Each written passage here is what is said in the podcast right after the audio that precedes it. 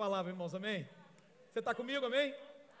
Lucas capítulo 8, a Bíblia diz assim, nós vamos ler a partir do verso número 43, irmãos. A palavra de Deus diz exatamente assim: Estava ali certa mulher que havia 12 anos vinha sofrendo de hemorragia e gastara tudo que tinha com os médicos, mas ninguém pudera curá-la. Então nós estamos falando de uma mulher de 12 anos tentando a cura sem conseguir. Amém? E de acordo com a Bíblia, essa mulher tinha muitas posses. E, no entanto, a Bíblia diz que ela gastou tudo que tinha. Quando a Bíblia fala que ela gastou tudo que tinha, ela gastou tudo que tinha. Tudo que tinha com os médicos. Bom, no mínimo, essa mulher nunca desistiu de ser curada. Diga amém. Então ela chegou por trás dele, por trás de Jesus, tocou na borda do seu manto, ou na orla das suas vestes, e imediatamente cessou a sua hemorragia. Quem tocou em mim? perguntou Jesus. E como todos negassem, Pedro disse: Mestre. Pedro sempre tinha uma resposta pronta, né? Mestre, pergunta tola. A multidão se aglomera e te comprime. E aí você quer dizer quem te. Papai. Jesus falou: Pedro, você está falando do mundo natural, estou falando do mundo espiritual. Pedro, alguém tocou em mim porque de mim saiu poder. Há poder, sim, no nome de Jesus. Há poder, sim, no nome de Jesus, para cadeias quebrar. Cadeias quebrar. Está ouvindo? Está ouvindo não? Eu estou ouvindo cadeias quebrando, irmão. Aquela mulher tocou em Jesus, Jesus falou: Esse toque é um toque diferente, porque de mim saiu o poder. Então a mulher, vendo que não conseguia passar despercebida, veio tremendo e prostrou-se aos pés de Jesus. E na presença de todo o povo, ela testemunhou, diga, na presença de todo o povo, ela contou por que tinha tocado nele e como fora instantaneamente curada. Então Jesus olhou para ela e disse: Filha, a sua fé te curou. Vá em paz. Esta mulher levou para casa o que ela foi buscar. Eu dei uma chance para você, irmão. Você vai levar o que você veio buscar. Que Deus nos abençoe pela Sua palavra, amém? Na semana passada nós falamos que muitas vezes as pessoas possuem uma fé passiva, ao invés de uma fé ativa. E o que significa isso? A fé passiva é aquela fé do quem me dera. Ah, se vento tivesse para cá, né? Ah, se eu tivesse essa sorte. Já a fé ativa é aquela que me leva a agir de acordo com aquilo que eu creio. É uma fé que me impulsiona, que me leva para cima, uma fé que me move, uma fé que me faz é, caminhar e fazer a coisa acontecer. É a fé do fé em Deus e pé na tábua, amém? Nós aprendemos que Jesus nos evangelhos, ele entra em cena como ator principal, curando, libertando, fazendo milagres, prodígios, maravilhas e sinais. Mas quando chega no livro de Atos, Jesus também entra em cena, mas agora ele entra em cena pelas mãos dos apóstolos, pela vida dos apóstolos. E toda vez que Jesus encontra alguém que esteja disposto a ouvir a palavra dele, a crer naquilo que ele diz, então Jesus também vai entrar em cena por meio dessa pessoa. Diga, sou eu. Vamos lá, como é que está aí de beber água na roça?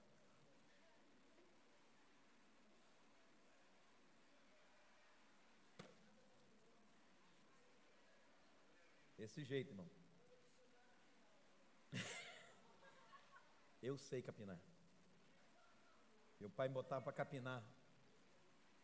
Tudo bem, tem hora que pegava enxada da minha mão, seu burro, você está capinando errado. Você está fazendo buraco no chão, toma um enxadão então. Bom, nós vemos isso no livro de Atos, porque fé, diga fé, é Deus operando através de nós. A Bíblia diz que pela fé os antigos alcançaram bom testemunho. O que, que significa isso? Não existe bom testemunho para aqueles que não vivem e não agem pela fé. Escute, se os apóstolos não tivessem obedecido a Jesus e exercitado a sua fé, o livro de Atos jamais teria sido escrito. É, domingo passado você teve a oportunidade de abrir em Atos 29. Irmão, eu fiquei com tanta dó de você, irmão. Se você não estava aqui domingo passado, abra rapidinho Atos 29, dá uma olhada aí e me fala o que você encontrou. Bom, falando da mensagem de hoje, o objetivo dessa mensagem. Tem gente procurando ainda, Deus.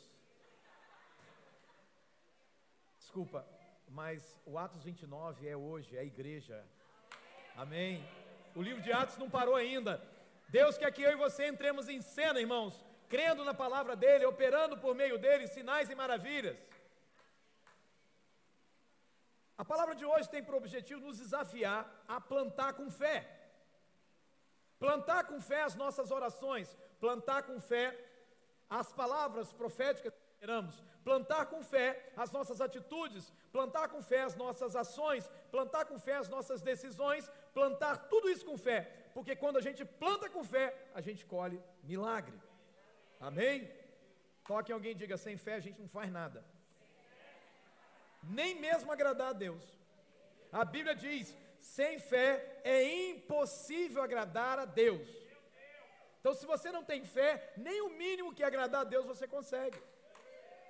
Agora é importante a gente compreender uma verdade sobre fé, irmão. Presta atenção aqui comigo, olhe para mim, porque isso aqui é, eu estou lançando alguns alicerces aqui. Como você planta, por exemplo, você tem que preparar o terreno, preparar o solo. Então, a palavra de Deus vai ser liberada com fé sobre nós. Mas o solo tem que ser preparado, e o solo é o meu, seu coração. Ah, Diz a Bíblia em Mateus capítulo 17 que Jesus subiu a um monte e junto com ele levou Pedro, Tiago e João. E aí Jesus se transfigurou diante deles, eles viram a glória de Jesus, a glória como do unigênito do Pai. Apareceu Elias e, e Abraão ali, é, perdão, Elias e Moisés, e eles compartilhavam aquele momento, mas então eles desceram do monte, e ao descerem do monte, vem um pai desesperado e cai aos pés de Jesus e diga: Jesus, meu filho, está possesso de demônios. E o demônio, quando toma conta dele, uma hora lança na água, outra hora no fogo. Eu, eu trouxe para os seus discípulos expulsarem esse demônio, mas eles não puderam expulsá-lo. Bom, na minha é, interpretação do texto, não foram os três, Pedro, Tiago e João, mas os outros que ficaram, os outros nove. Eles foram tentar expulsar o demônio e não conseguiram.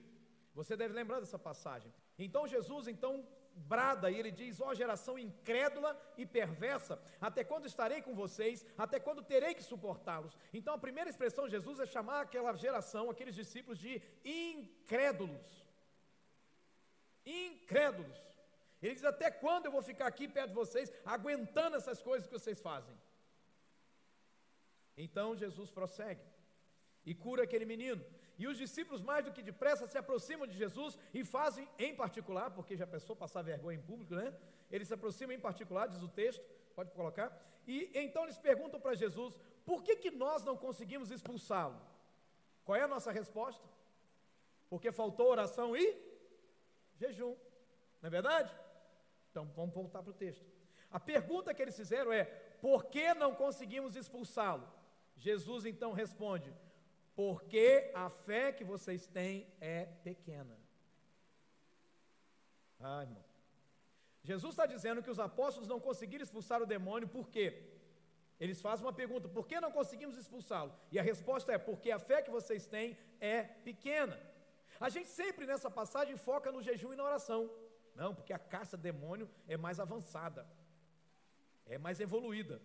Essa caixa de demônio é mais evoluída, então a gente tem que ter o jejum e oração. Jesus falou isso, vamos entender melhor o texto. Bom, a gente sempre foca no jejum ou na ausência do jejum e da oração como a razão pela qual os apóstolos não conseguiram expulsar os demônios. Só que a questão é que Jesus já respondeu a pergunta. A pergunta deles foi: por que nós não conseguimos expulsá-lo? E a resposta de Jesus: porque a fé que vocês têm é pequena. Agora, onde é que entra o jejum e oração nesse negócio? Deixa eu te ajudar a entender uma coisa.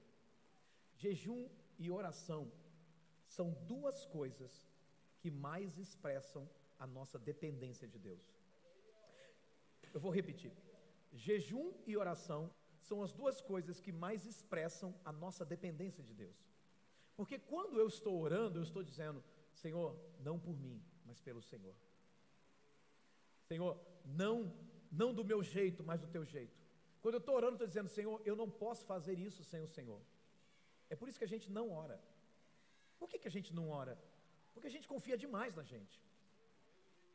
Porque a gente não ora? Porque orar é dizer, é declarar uma dependência de Deus, dizer assim, eu sou incompetente para fazer tal coisa, eu preciso do Senhor. Você está entendendo isso também? Então não espere você ter vontade para fazer algo para Deus, porque eu quero te ajudar. Você nunca vai ter vontade de fazer nada para Deus. Orar? Não, você não vai ter vontade. Jejuar? Não, você não vai ter vontade. Às vezes uma pessoa me diz, pastor, eu não jejuo porque quando jejuo eu fico com fome. Uau! Eu pensei que quando a gente jejuava a gente ficava, sei lá, com outra coisa, né, talvez. Quando nós estamos orando, nós estamos dizendo, eu não posso fazer isso sem o Senhor. Da mesma forma, quando nós estamos jejuando, nós estamos dizendo, Senhor, não é na minha força, mas é no teu poder. Eu me esvazio de mim para ter o Senhor. Tem irmão aqui que está uma semana só no líquido. Desde domingo, hoje ele entrega o jejum dele. Quero avisar, vai devagar, não vai comer um hambúrguer, cheeseburger, né? Mata fome, não funciona não, vai devagar. Agora, o que, que eu entendo por isso, irmão? Uma pequena fé, diga uma pequena fé. É aquela que me faz colocar a confiança em mim mesmo. Sabe por que os discípulos não puderam expulsar? Porque eles não jejuavam e oravam, que era um sinal de dizer eu sou dependente de Deus. Eles confiavam demais neles. Você está confiando demais em você para resolver as coisas? Preciso te ajudar com isso. A sua fé é pequena. A fé grande, ou uma grande fé, é aquela que me faz crer que eu sou totalmente dependente de Jesus. Tudo que eu faço é por causa dele e é por meio dele. A palavra que nós compartilhamos na semana passada diz isso. Quando Pedro curou aquele coxo, a Bíblia diz que todo mundo ficou olhando para Pedro e falou assim: rapaz, você tem muito poder aí, você é cheio da piedade de Deus, você é cheio do Espírito. A resposta de Pedro foi: por que, que vocês estão olhando para nós como se tivéssemos feito este homem andar por nosso próprio poder ou piedade? Ou seja, não foi, não fui eu sozinho, foi Deus. Eu me lembro do, do irmão lá em Marília, eu contei no ônibus, porque se tornou público, né, ele já contou isso numa pregação, e ele teve um momento lá para orar pelos enfermos, e Deus curou uma pessoa através dele. E ele voltou correndo e disse: Pastor, eu orei para uma pessoa e eu curei a pessoa. Eu falei: Você não, Jesus. Quem será essa pessoa? É? Eu falei, você não, Jesus. Toque alguém e diga: a sua grandeza está na sua pequenez. Quanto mais fraco, no sentido da dependência de Deus, mais forte você é. Diga amém. Sabe, queridos, o apóstolo Paulo nos revelou que nós temos o tesouro o, esse tesouro está falando da grandeza do Espírito Santo em vaso de barro. O tesouro é o Espírito Santo, o vaso de barro somos nós. Para quê? Por que, que isso acontece? Para mostrar que o poder que a tudo excede, ele provém de Deus e não de nós. Por essa razão, quando Deus encontrou Paulo desse jeito, dizendo: Eu sou um vaso de barro, o tesouro é o Espírito Santo está em mim, para mostrar uma coisa: que a grandeza, a excelência do poder não é de mim mesmo, mas é de Deus. Sabe o que Deus falou? Deus fazia milagres extraordinários pelas mãos de Paulo. Você quer que Deus faça milagre extraordinário através de suas mãos? Ele vai fazer. Mas sempre tenha consciência, eu sou apenas um vaso de barro. A grandeza, a excelência do poder é dele. Aleluia. Queridos, a glória de todos os milagres precisa ser de Deus. Todos os milagres precisam ser para a glória de Deus. Porque dele, por ele, para ele são todas as coisas. Então, até a glória do milagre é dele. É nossa responsabilidade pedir que a nossa fé aumente. Você pode começar com uma fé pequena, mas você não pode terminar com uma fé pequena. Escute, em uma ocasião, Jesus ordenou sobre a figueira, e os apóstolos pediram ao Senhor que lhes aumentasse a fé. Eles olham para Jesus e falam: Jesus, aumenta-nos a fé. E aí Jesus choca a vida dos apóstolos, dizendo: Se vocês tiverem fé, como um grão de mostarda, vocês vão dizer, vão dizer a este monte: Monte, atira-te ao mar. E ele vai. E ele vai obedecer você. Na versão fala da amoreira. Agora escute: o que é uma fé de um grão de mostarda, não é pequena? E Jesus não estava dizendo que eles tinham uma pequena fé e disse para eles não ter uma pequena fé? Esse é o nosso problema. Nós interpretamos errado. A fé pequena é a fé da independência, é a fé que acha que eu vou conseguir por mim mesmo. Os grandes homens de Deus que fizeram milagres, maravilhas nessa terra, foram homens que se entregaram completamente à devoção, a uma entrega de jejum, de oração, de submissão a Deus. E a gente com essa oração de cinco minutos, como é que Deus vai usar a gente assim, irmão? Um jejum, é, vou fazer um jejum aqui de chocolate.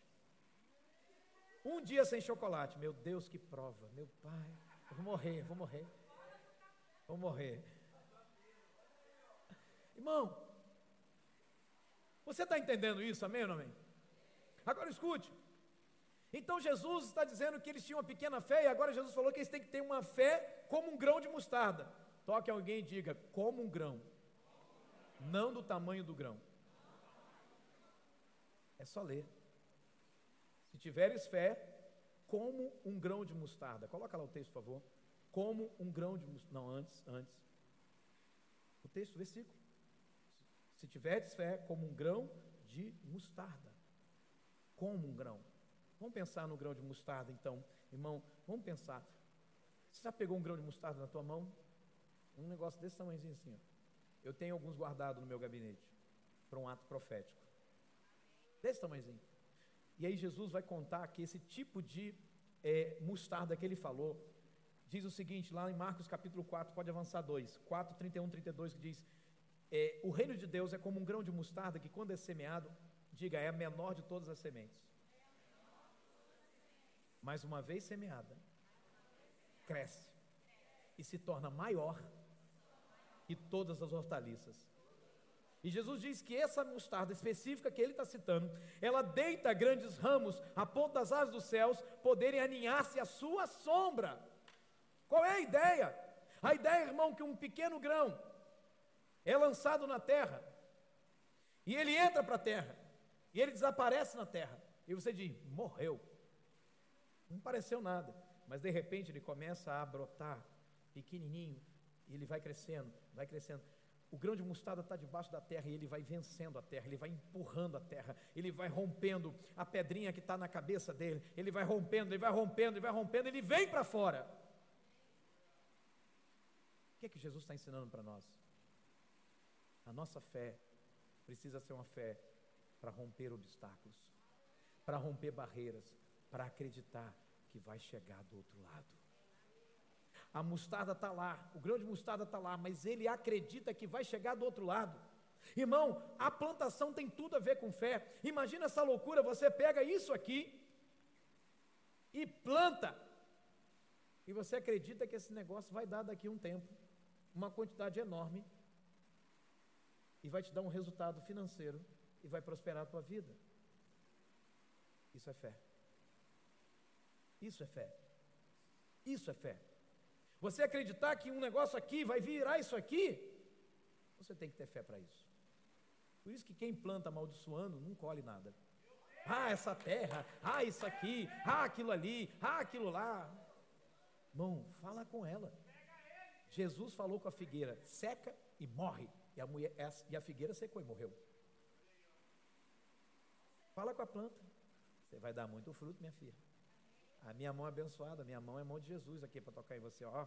Tu vai frutificar, vai produzir. Olha aí, ó.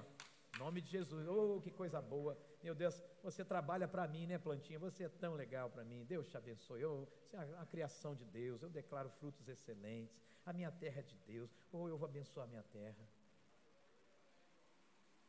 Ô irmão, estou te dando um segredo que vai te prosperar e não vou te cobrar nada por isso, viu? Agora escute. A tua fé pode até começar pequena, mas ela não pode continuar pequena.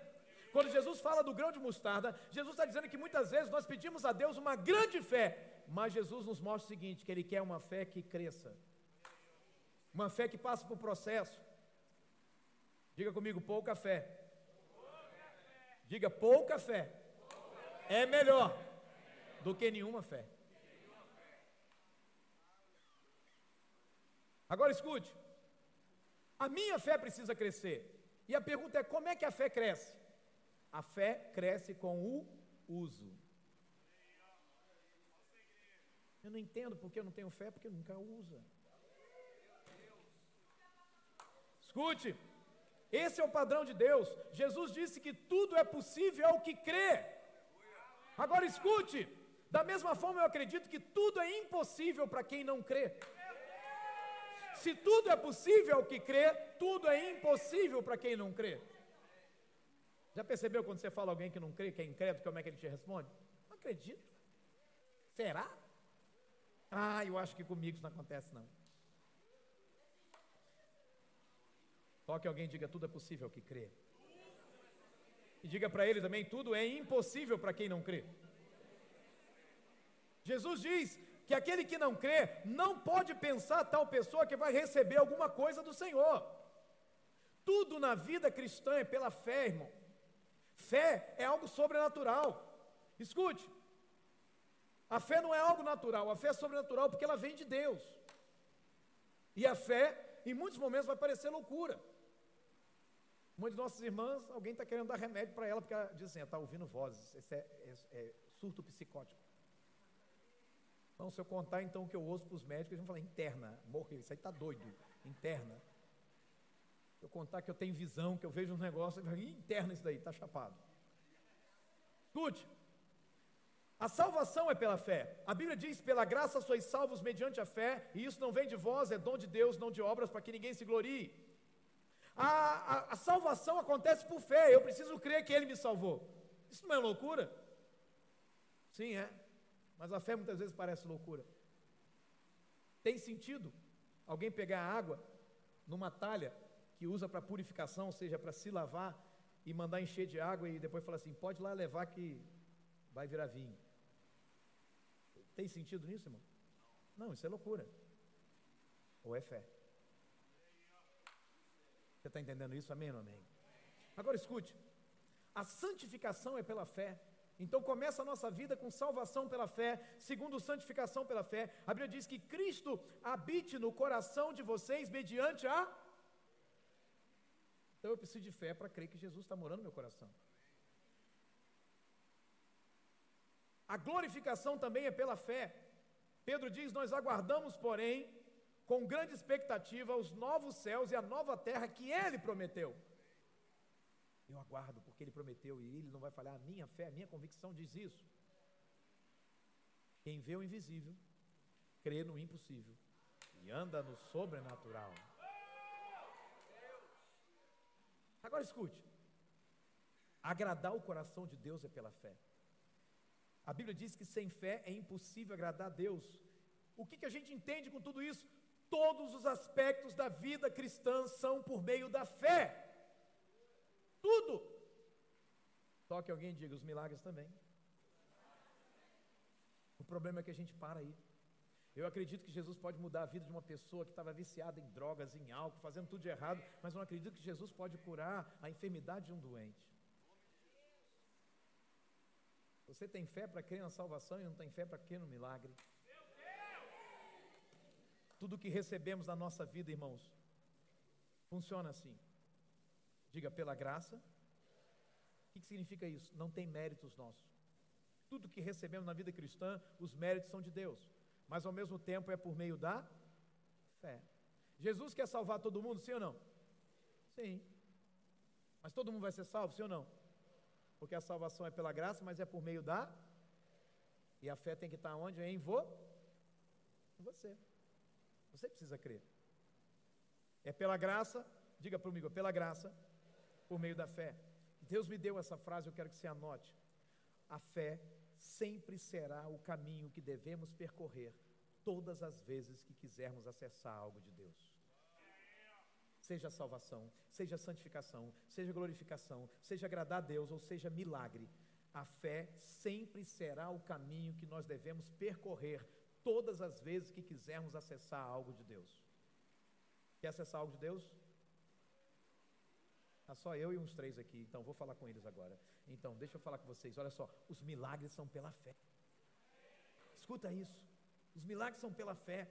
Olha, Jesus disse em Marcos 16, 18: Esses sinais hão de acompanhar aqueles que creem. O que, que, é isso?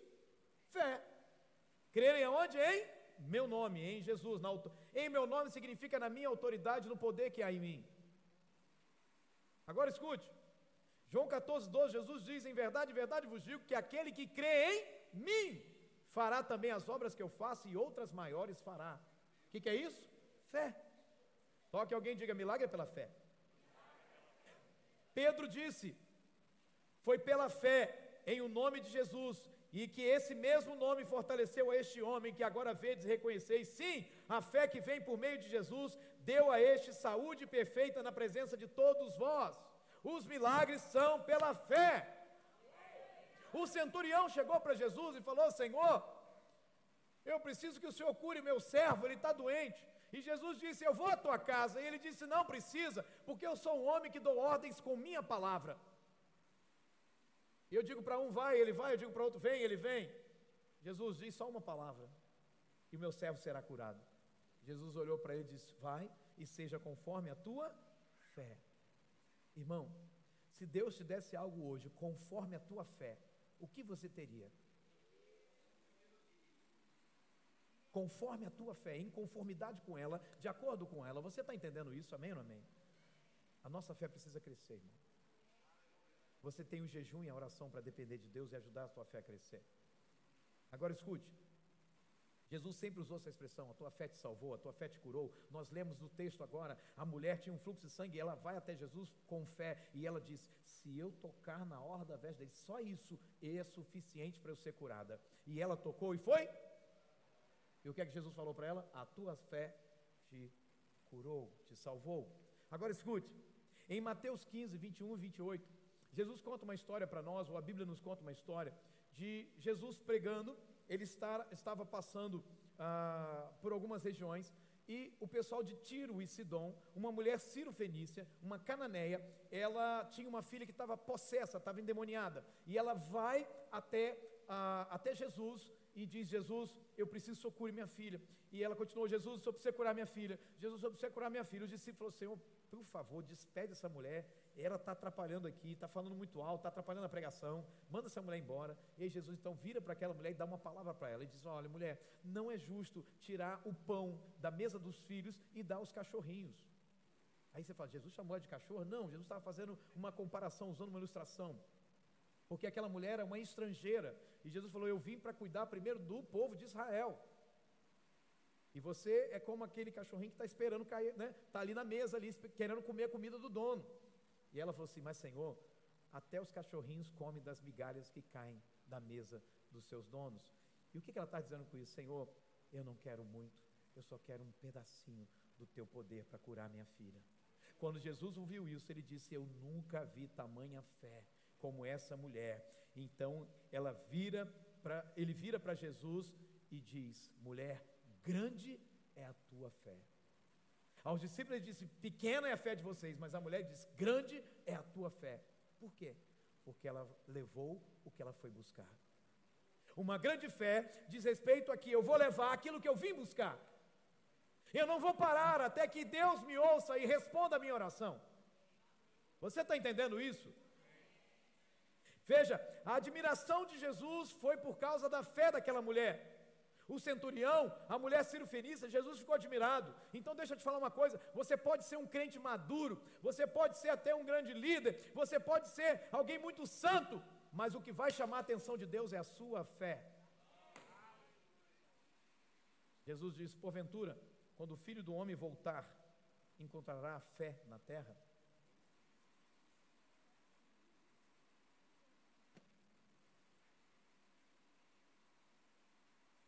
Agora escute: o que vai chamar a atenção de Deus é a fé.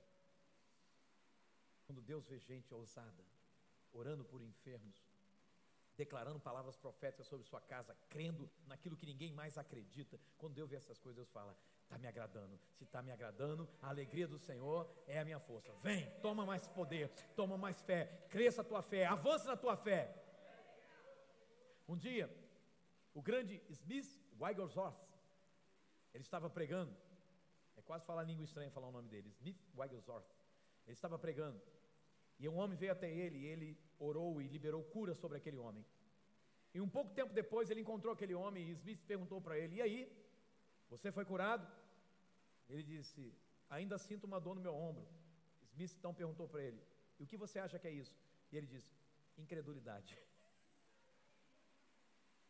Você está entendendo isso, irmão? Talvez a resposta, não, isso aqui é uma luxação. Não, ele diz, isso aqui é incredulidade, porque se eu tivesse crido por completo, eu teria se curado por completo. Mateus 13 diz que Jesus foi à cidade de Nazaré. E quando ele chegou a essa cidade, ele não foi recebido com honra, ninguém o recebeu como profeta, ele foi visto apenas como filho do carpinteiro. Mas ele mesmo disse: só em sua própria terra e em sua própria casa é que um profeta não tem honra. É verdade. Irmão. Agora veja, o que é que acontece quando as pessoas não viram a unção que estava sobre ele e não respeitaram essa unção? Diz a Bíblia em Mateus 13, 58, na sequência do texto e não realizou muitos milagres ali por causa da incredulidade deles. Não há outra razão pela qual os milagres não têm acontecido com tanta frequência nos dias de hoje, a não ser incredulidade. Sabe por quê? Porque a nossa mente está cheia de razão. A gente está sempre lendo coisas, pensando em coisas, estudando coisas que mais nos colocam com os pés travados na terra do que com a cabeça no céu. E a gente não consegue crer naquilo que era comum para os apóstolos. Comum, eu preciso te ajudar com isso. Bill Johnson diz: a maior parte do que você precisa na vida será trazido até você, mas a maior parte do que você quer, você ou do que você deseja, você terá que buscar. Vou te ajudar. A maior parte do que você precisa na vida vai ser trazido até você, mas a maior parte do que você quer, do que você deseja, você vai ter que buscar. Não se pesca salmão na represa do Ataíde. Tem um lugar específico para isso. Geralmente se pesca salmão no Alasca. Também você não vai surfar numa, com uma grande onda na piscina da sua casa. Tem um lugar específico para isso. É no Havaí, é na Califórnia, é na Indonésia. Os melhores lugares de ondas. Agora escute, o que, que significa isso para nós? Como é que a gente pode aplicar isso? Muitas vezes nós dizemos: se Deus quiser me encher, Ele vai me encher. Se Deus quiser fazer na minha vida o que Ele está fazendo lá nos Estados Unidos, Ele vai fazer. Porque Deus é o mesmo. Se Ele quiser, Ele vai fazer. Se Deus quiser me dar, se for da vontade dele, Ele vai fazer. Se Ele quiser fazer aqui em Boa acontecendo lá em Marília, Ele vai fazer. Não, irmão. Não, sabe por quê? Nós precisamos ir em busca disso. Se aquela mulher do fluxo de sangue ficasse dentro de casa falando assim: se Jesus quiser me tocar aqui em casa, Ele vai me tocar ela teria morrido com a sua enfermidade. Só que alguém diga: levanta e anda, irmão, levanta e anda, vai na direção de Deus, levanta e anda, irmão. Nós precisamos buscar isso, nós precisamos submeter. Eu já disse para você que Deus tem promessas para nós e que o sim já foi dado, diga amém. Mas o amém é por nossa conta. Se eu sei que Deus está movendo no lugar de uma forma especial, eu vou até aquele lugar, respeito aquele lugar e eu digo: Deus, faz comigo também. O que me faz atravessar o oceano, deixar meus filhos para trás, deixar a igreja para trás, deixar minha esposa para trás, o que é que me faz fazer isso? É entender que tem uma, uma unção de Deus num lugar, e eu quero isso, quero que isso venha para cá também. Os amigos do paralítico, eles levaram Jesus, levaram o paralítico até onde Jesus estava. E eles entenderam o seguinte: tem que ser na frente de Jesus. Mas não podia ser o telhado, podia descobrir, ó oh, Jesus, só está embaixo aí, nós estamos aqui em cima. Então, o Zé está aqui em cima, paralítico, e o sonho dele é andar. Será que só pode liberar uma palavra? Não, eles levaram até Jesus. Estou aqui, Jesus. Só que alguém diga, você entendeu, Chuchu? Tem que ir até Jesus. Tem que ir até Jesus. Diga a unção que eu desprezo. Diga a unção que eu desprezo. É a mesma unção que eu deixo de usufruir.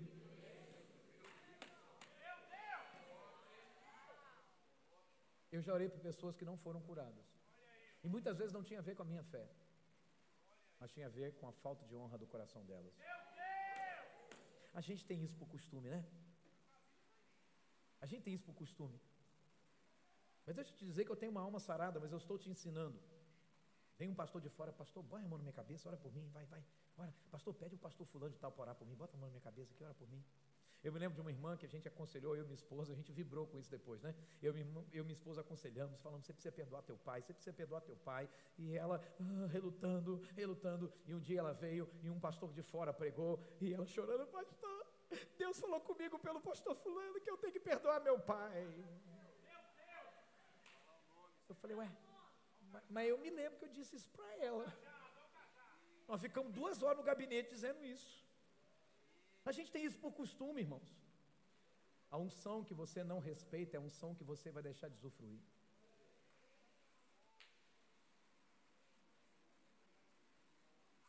Hebreus 6,12 diz: De modo que vocês não se tornem negligentes, mas imitem aqueles que, por meio da fé e da paciência, herdam as promessas. Escute: o que é negligência? O que é negligenciar? Fulano negligenciou ajuda, ou seja, ele deixou de fazer aquilo que deveria fazer. E o que, que Paulo está dizendo para nós em Hebreus? Deus não quer que a gente se torne negligente, que a gente deixe de usar a fé que Ele nos deu. Por quê? Porque a gente pode fracassar. E o que a gente faz? Imita a fé daqueles que herdam as promessas. Isso significa, pega uma carona na minha fé, irmão. Pega uma carona na minha fé. Escute, o mundo é um ambiente de incredulidade. Tudo conspira para a gente não crer.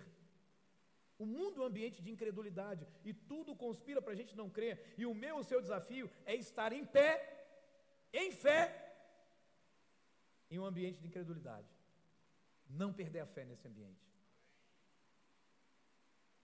Elias estava num ambiente de incredulidade junto ao povo de Israel. Mas Elias não perdeu a fé. Ele orou para não chover e não choveu. Moisés estava num ambiente de incredulidade no Egito, mas ele orou para que o mar se abrisse, o mar abriu, ele não perdeu a fé.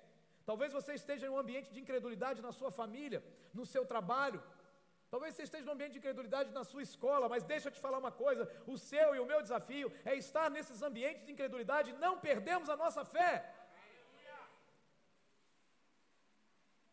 Hebreus 10, 35 diz: Por isso não abram mão da confiança que vocês têm, ela será ricamente recompensada. A palavra confiança é a mesma palavra para fé. Não abra mão da fé que você tem, porque ela vai ser ricamente recompensada. Faz uma declaração de fé diante daquilo que Deus está te falando, irmão. Faz uma declaração de fé, pega essa palavra, vai declarando fé sobre sua vida, sobre o seu trabalho, sobre o que você faz, sobre o seu corpo físico, sobre sua saúde, sobre o seu casamento, sobre sua história. Faz uma declaração de fé, mas não faz assim não, irmão. Faz assim não, irmão. Levanta a tua voz. Você crê, então você fala. Crie, por isso falei. Declara o que é que vai mudar na tua vida com o que Deus está te liberando nessa noite. Escute. Um ambiente para a fé crescer são as provações. As provações são um ambiente perfeito para que a sua fé cresça. Sobre isso você vai ouvir semana que vem. Agora, irmão, diga comigo: a fé cresce quando a protegemos de tudo que tenta roubá-la. Nosso problema está aí, que a gente não protege a fé que tem, e aí a fé é facilmente roubada. Estou desanimado. Sabe o que significa a palavra estou desanimado? Estou sem fé. Estou desanimado, pastor. Porque você está sem fé. Porque você não protegeu a fé. Coisas foram entrando e foram roubando a tua fé. Escute, Paulo diz em 2 Timóteo 4,7: Eu combati o bom combate, eu completei a carreira e eu guardei a fé. Ele está falando isso chegando aos momentos finais da sua vida. Agora escute, sabe o que é guardar a fé? Não é fazer assim, vou guardar e vou esconder aqui. Isso aí está possuído pelo Espírito Santo de Deus. O encontro pegou ele. O encontro com Deus pegou ele.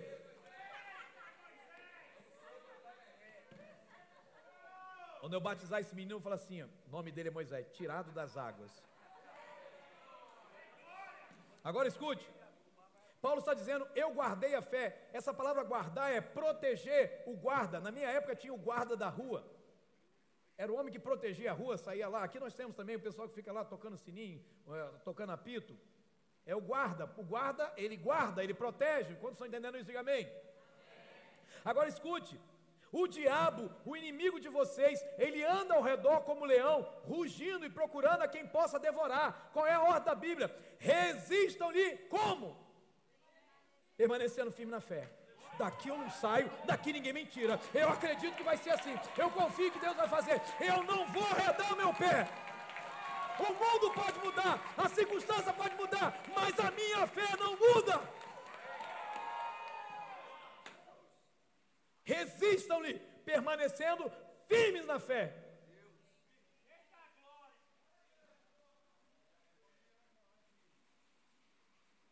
Bruninho, vem aqui, por favor.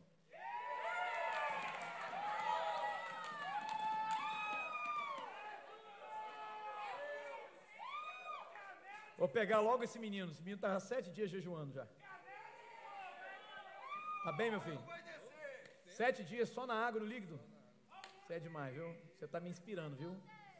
Eu, eu ia parar hoje, mas não vou parar mais não. Vou seguir agora. Vou, vou pegar a semana toda agora. Olha só. Satanás está em derredor. Ele fica rodando. Tem gente que não, quando ele fala, já está pulando já de medo. E ele está buscando devorar. O seu papel é apenas resistir. Resista, irmão. Firme, irmão. Firme, irmão. Firme, irmão. Firme, firme, irmão. Firme, firme. Não arreda o pé. Não sai daí. Fica aí. Fica aí. Ei, vai. Vai para cima. Vai. Vai. Ei.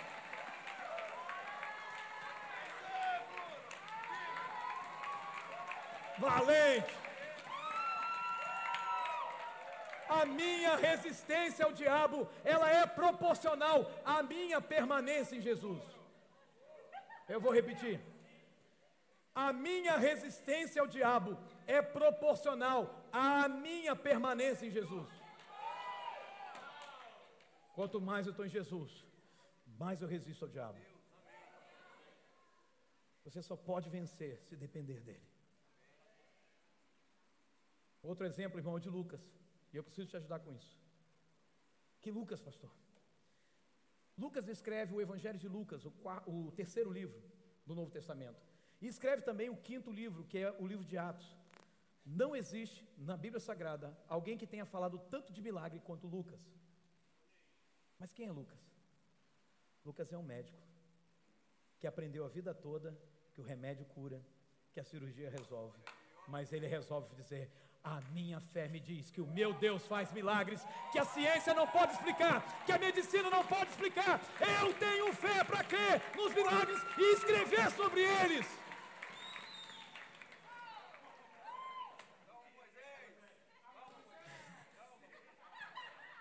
Lucas, Lucas é um médico que escreve sobre milagres. Lucas é um médico que escreve sobre milagres.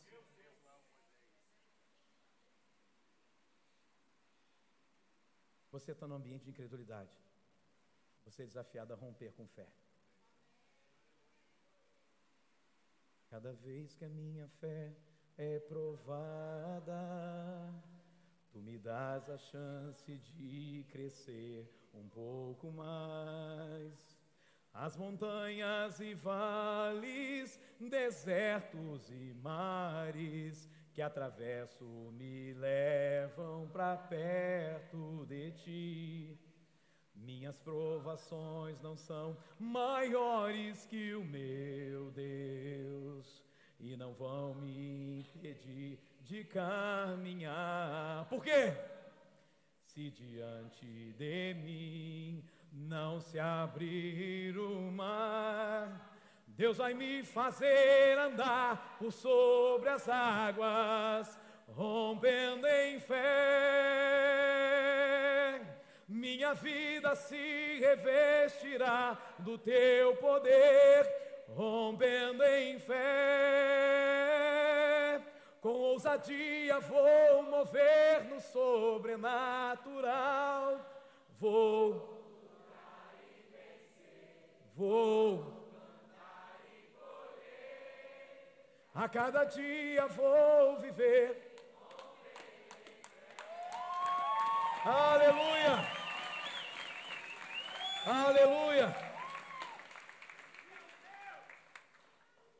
Escute, eu preciso lembrar de Jesus na tempestade.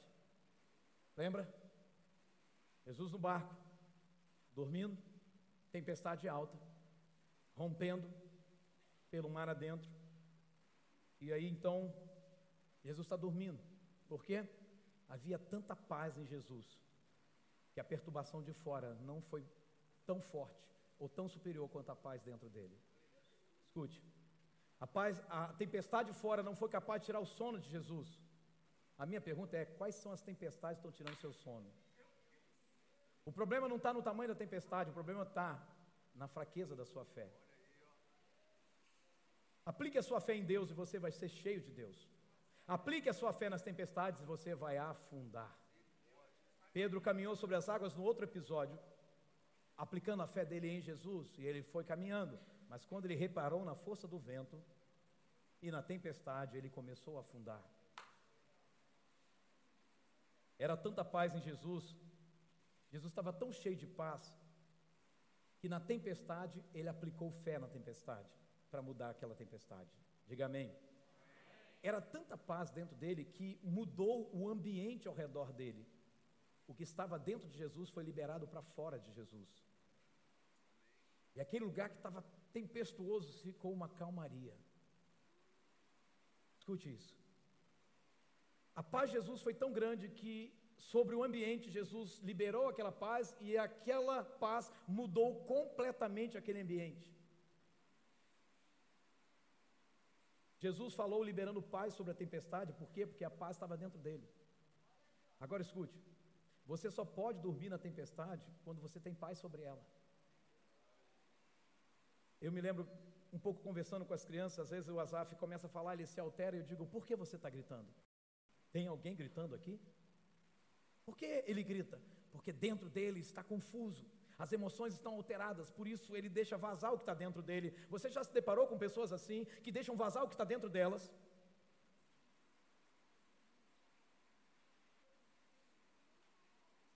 O mundo que estava dentro de Jesus derrotou o mundo que estava fora de Jesus. E ele disse: O reino de Deus está dentro de vocês. Deixa eu te falar uma coisa: o Espírito de Deus sobre mim é suficiente para vencer qualquer impossibilidade. Eu quero que você entenda isso nessa noite. Jesus disse em João 7, 38 e 39: Quem crer em mim, fé, diga fé. Quem crer em mim, como diz a Escritura, do seu interior fluirão rios de água viva. E isto ele disse com respeito ao Espírito que haviam de receber os que nele crescem, pois o Espírito até aquele momento não fora dado, porque Jesus ainda não havia sido glorificado. O que, que tem dentro de você? Um rio ou um lago? Eu preciso que você entenda isso. A promessa da Bíblia, você pode manter o versículo anterior, por favor, querido. A promessa da Bíblia. A Ivone está até comigo no chapéu também, Ivone. Gostei, hein? Entrou no clima, viu? A promessa de Deus é que teriam rios correndo de dentro de nós para fora. Diga amém. Rios que fluiriam de dentro de nós. Veja, não é um lago, são rios. Escute isso, olhe para cá. Não é um lago, são rios. Por quê? Lagos ficam represados. Rios invadem margens e rompem limites. Escute isso. Jesus não disse que teria lagos dentro da gente. Jesus disse que teriam rios correndo de dentro da gente. Você precisa entender isso. Escute, lagos eles podem ser contidos. Lagos podem ter limites, rios não, porque rios querem sair, rios querem chegar até o mar, rios vão avançar e vão atravessar todo o caminho e nada para na frente deles.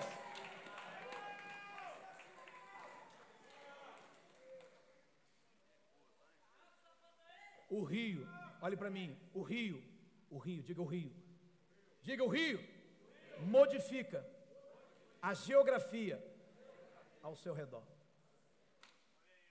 O rio modifica a geografia de uma cidade. O rio modifica a geografia de um, de um distrito, de um, um patrimônio. O rio modifica a geografia. Irmão, deixa eu te falar uma coisa. Deus quer mudar um ambiente através de você. Escute, o mundo ao seu redor precisa tomar a forma do mundo dentro de você. O mundo ao seu redor precisa tomar a forma do mundo dentro de você. A questão é: você já se deu conta que tem um rio vivo aí dentro? Deixa ele seguir o seu propósito, deixa ele seguir o seu curso, deixa ele chegar e por onde passar levar vida. Não tem um lago dentro de você, tem um rio. Eu termino essa palavra dizendo a mesma frase que eu disse na semana passada: fé é o ato que causa o fato.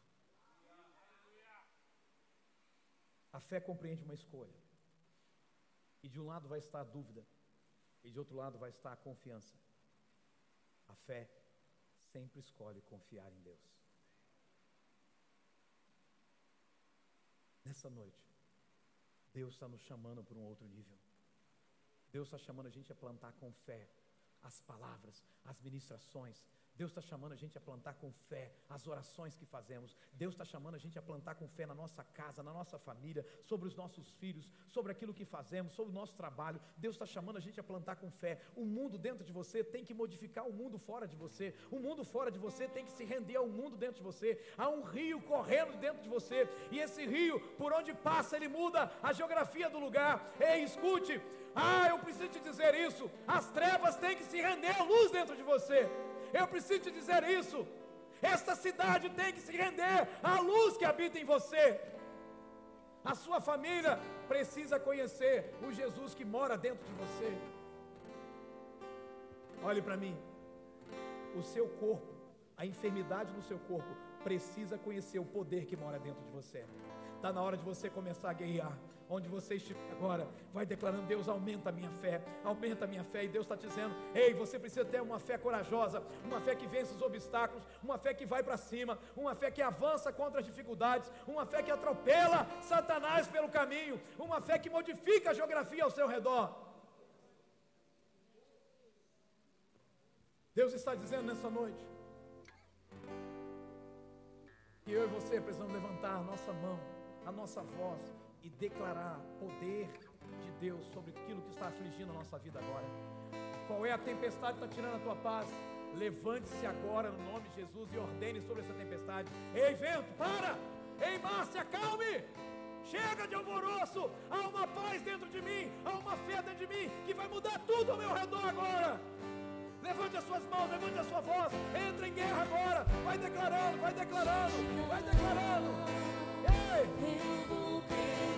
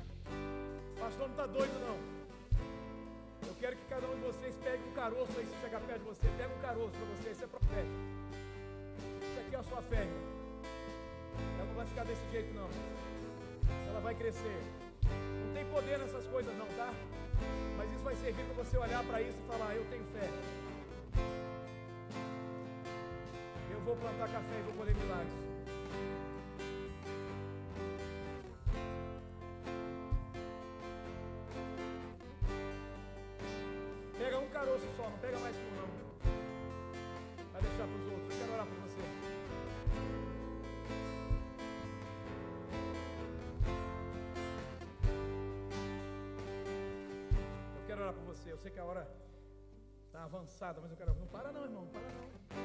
Para adorar não. Vai cantando. Vai acontecer, vai, vai acontecer, vai acontecer. Posso ver as promessas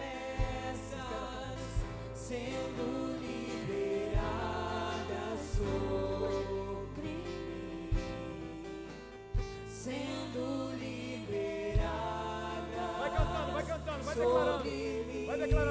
declarando,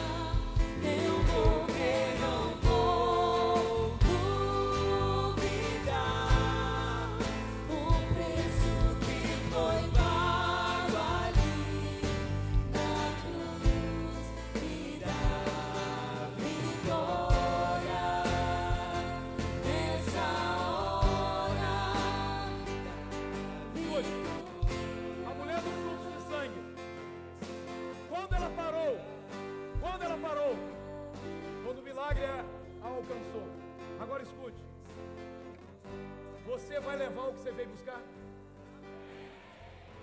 Então bata na porta de Deus, erga a tua voz, comece a declarar, Senhor, eu vim nesse culto. Eu abri meu coração para o Senhor. Eu vi, meu irmão, eu não minhas orações. Eu quero que você declare, que você profetize, que você fale em nome de Jesus. Pai, no poder de Jesus, na autoridade desse nome.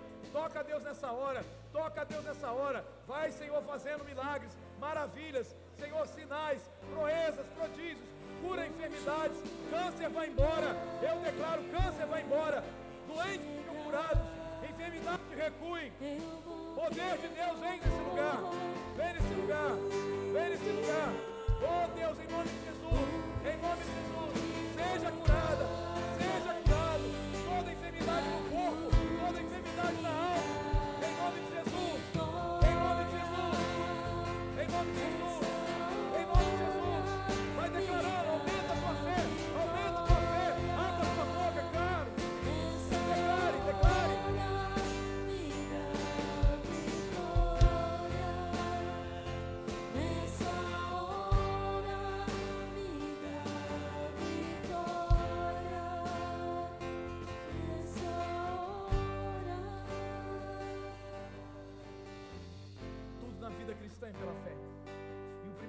Primeiro passo salvação, é pela fé.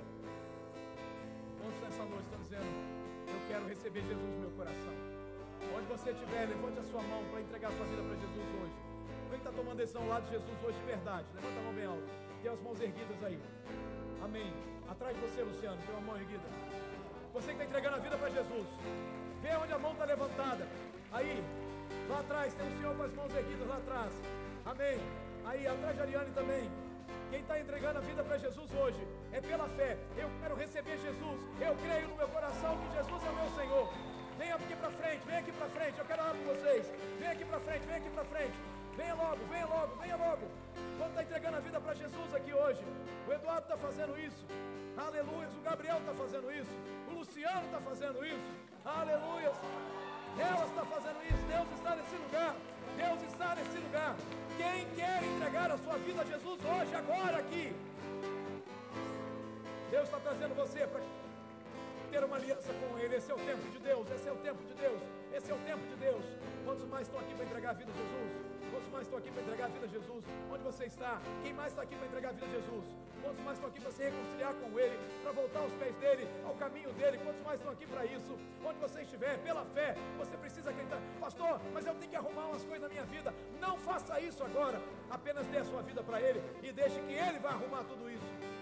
Onde você estiver, há mais alguém nesse lugar que entregar sua vida a Jesus? Há mais alguém nesse lugar? Onde você estiver, abra, sua, abra seu coração, levante a sua mão, entregue a sua vida a Jesus. Há mais alguém? Há mais alguém? Mais uma mão erguida aqui. Por favor, tragam ela até mim.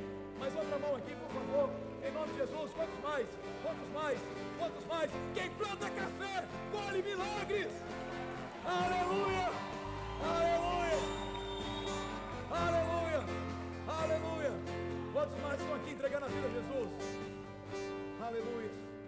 Aleluia! Quantos mais estão aqui entregando a vida a Jesus? Há mais alguém? Onde você estiver, não tenha medo vergonha. Deus te abençoe. Esse é o seu dia, essa é a sua hora. Chegou o seu tempo, meu filho. Uou! Uou! Há mais alguém nessa noite? Onde você estiver, ainda dá. A Vânia está ali com a mão erguida, Juliana, atrás de você, Juliana, atrás de você. Traga ela que é Jesus. Traga ela até aqui. Ela quer Jesus.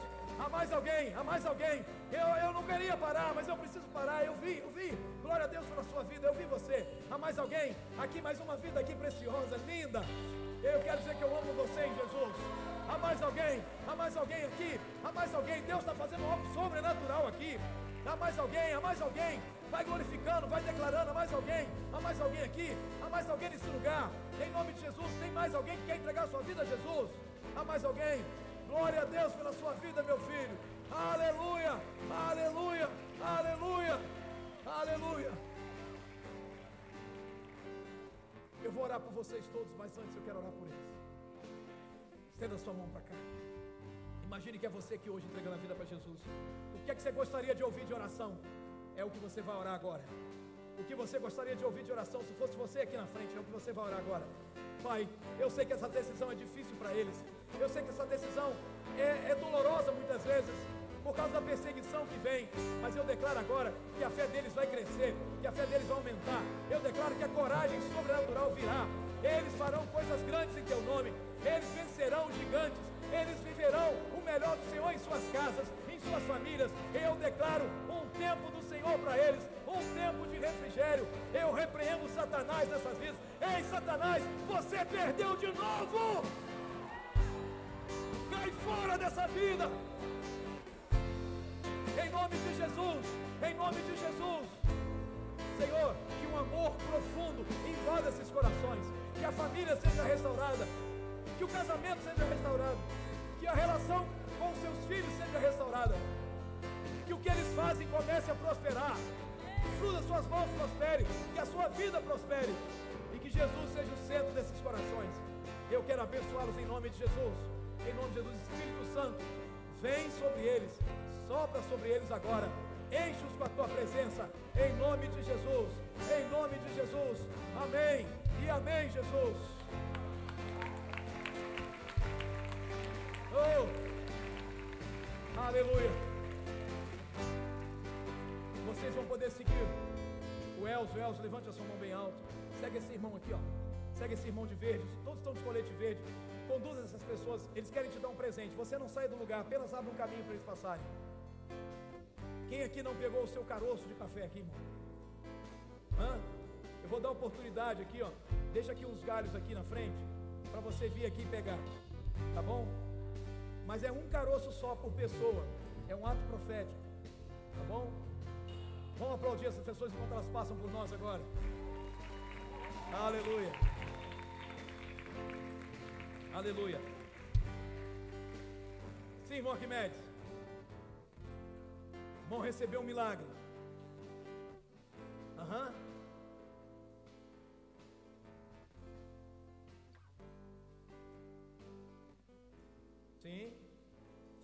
Pouco, irmão, por favor. O Senhor pediu para Jesus te trazer aqui hoje. E aí? Sim, estava com a dor na cabeça. Sim. Aham.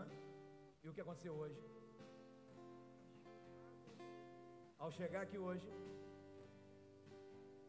adormeceu o rosto. Escute isso, irmão. Adormeceu o rosto e a boca, uma dor que ele tinha 12 anos. Agora, tem uma coisa. Pelo poder do Espírito Santo. Isso que está aqui tem 12 anos. Tinha. Tinha 12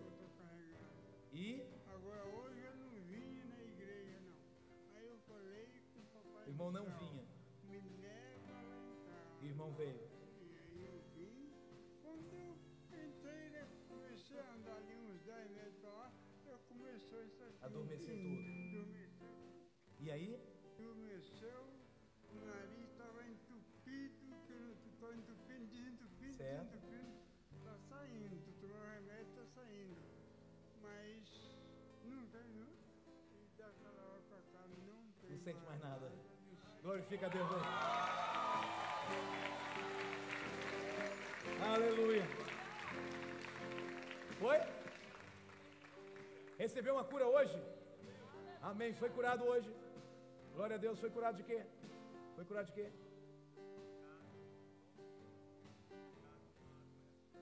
Uma doença que estava no dedo. E agora?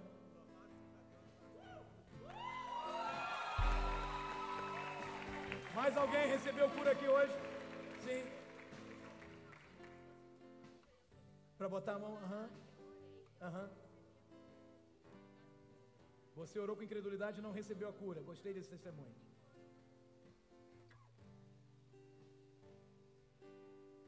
Declarou que a partir de hoje você é cheia de fé. Amém. Ia se agradar de você. Amém. Amém. O braço ficou mole, que estava endurecendo o braço dela liberou, ela está curada para a glória de Deus. Mais alguém? Mais alguém? Há mais alguém? Há mais alguém? Abra sua mão. Abra sua mão. Eu quero liberar algo de Deus para você. Abra sua mão. Pai, no poder do Espírito Santo de Deus, na autoridade do nome. Eu creio no nome que é sobre todo nome, o nome de Jesus, nome ao qual todo joelho vai se dobrar, toda língua vai confessar que Ele é Senhor para a glória de Deus o Pai. Eu creio nesse nome e é este nome que eu trago agora para a vida dos meus irmãos, ativando a fé dos meus irmãos. E nesta semana eu declaro uma oração de sinais, milagres, maravilhas. E eu declaro que eles vão usar a fé que tem. E o rio que está dentro deles vai sair e vai invadir todos os arredores e vai mudar os ambientes para a glória do Senhor. Eu declaro que esse rio vai romper com as barreiras, com as represas, com os limites e por onde passar vai levar vida em nome de Jesus, porque o rio que habita em nós é o rio de vida, é o Espírito Santo do Senhor. Eu declaro uma semana abençoada, eu declaro que eles estão plantando com fé hoje nesse culto e vão colher milagres a semana inteira, para a glória de Jesus. Receba isso em nome de Jesus. Oh! Uma semana poderosa para você, meu irmão e minha irmã. A gente se vê terça-feira novamente em nome de Jesus. Quem planta café, colhe milagres.